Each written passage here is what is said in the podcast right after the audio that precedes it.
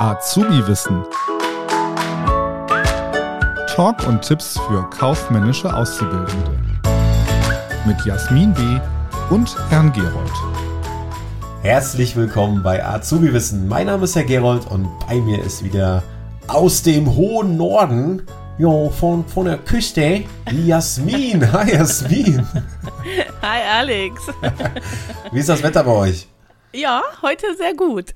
Oder? Ja, bei, Bei uns ja auch im, im, am Rheinland. Oh, hier scheint immer die Sonne. Die Sonne aus dem Herzen der Menschen hier. Bei uns im Rheinland. Ja. Das ist auch nötig, weil heute reden wir wieder über ein Thema, ah, was viele ja nicht so mögen eigentlich. Wobei es eigentlich ganz, ganz nett ist, oder? Das Thema Bilanzveränderungen. Absolut. Buchhaltung. Ja, also, ja, wir haben ja schon mal eine Folge zum Thema Bilanz gemacht. Die würde ich euch bitten, auch nochmal anzuschauen. Schaut auch gerne mal auf äh, meinem YouTube-Kanal, Herr Gerold, vorbei. Da könnt ihr das auch nochmal visuell euch angucken. Oder bei Jasmin auf der Insta-Page. Also, das am besten guckt man sich das nochmal wirklich so, ja, anhand der Bilanz an, wirklich nochmal, hat man ein besseres Bild, ne, wenn man das nochmal wirklich sieht. Aber wir wollen heute darüber sprechen, und zwar die Bilanzveränderung. Und zwar gibt es vier Stück. Das ist einmal der Aktivtausch, der Passivtausch, die Aktiv-Passiv-Mehrung und die Aktiv-Passiv-Minderung. Und wenn ihr uns gut zugehört habt von der Bilanzfolge, dann wisst ihr, dass die beiden Aktiv- und Passivseiten immer gleich groß sein müssen. Das ist ganz wichtig hinsichtlich der Bilanzveränderung. Wir starten mal mit dem Aktiv- und dem Passivtausch. Jasmin. Genau, wenn wir uns einmal nochmal bildlich die Bilanz vor Augen halten, dann ist es das Ganze ja wie so eine T-Form. Auf der linken Seite haben wir alle Aktivkonten und auf der rechten Seite alle Passivkonten. Und es kommt immer wieder auch in den Prüfungen die Aufgabe, was ist denn so ein Aktivtausch oder was ist ein Passivtausch? Und auch im Unterricht, ähm, die Dozenten quälen da auch gerne. und hier ist die Frage, was ist ein Aktivtausch? Damit beginne ich. Das bedeutet, dass wir mindestens zwei Positionen auf der Aktivseite der Bilanz ansprechen bei einem Geschäftsfall. Das kann zum Beispiel sein, dass wir unseren Fuhrpark verkaufen. Dann wird, wird die Summe im Fuhrpark, aktives Konto, weniger, aber unsere Bank wird wieder mehr, auch ein aktives Konto. Das heißt, die Summe unten bleibt gleich, die ist unverändert.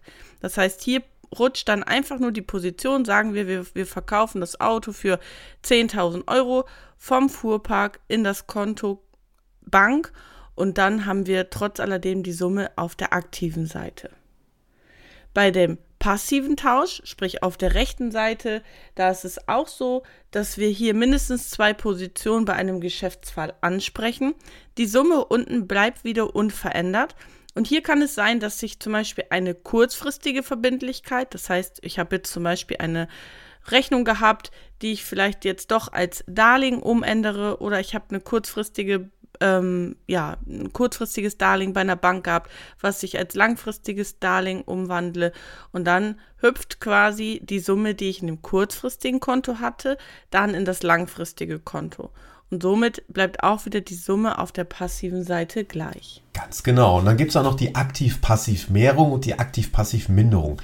Die Aktiv-Passiv-Mehrung, ja, das wird auch als Bilanzverlängerung bezeichnet. Also Aktiv- und Passivseite wachsen hierbei um den gleichen Betrag. Ihr erinnert euch, ich habe es ja gesagt, bei Aktiv- und Passivseite, die Seiten müssen immer gleich groß sein. Die Bilanzsumme, die muss auf beiden Seiten gleich sein. Beispiel für so eine Aktiv-Passiv-Mehrung wäre zum Beispiel eine Kreditaufnahme. Ja, also hier haben wir auf der einen Seite, auf der Aktivseite wächst unser Konto Bank. Ja, ich nehme Kredit auf, zack, habe ich auf einmal 10.000 Euro im Konto.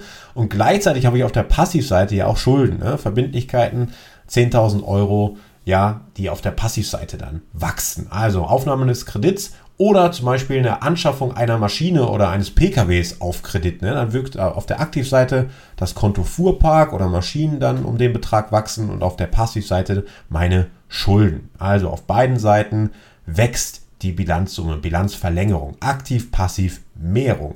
Und dann gibt es auch noch die aktiv-passiv-Minderung. Ihr könnt es euch schon vorstellen, ja, hier schrumpft auf beiden Seiten, auf der Aktiv- und der Passivseite, die Bilanzsumme und das wird auch als Bilanzverkürzung bezeichnet. Ein Beispiel hierfür ist die Zahlung von Lieferverbindlichkeiten in Bar. Also wenn ich was bar bezahle, dann wird mein Konto Kasse weniger auf der Aktivseite und gleichzeitig auf der Passivseite natürlich auch meine Schulden, die werden auch weniger. Oder ich zahle eine Darlehensrate. Ne? Dann wird mein Bankkonto weniger, weil ich das ja bezahlt habe. Und auf der Passivseite werden auch meine Schulden geringer. Das Ganze ist die Aktiv-Passiv-Minderung.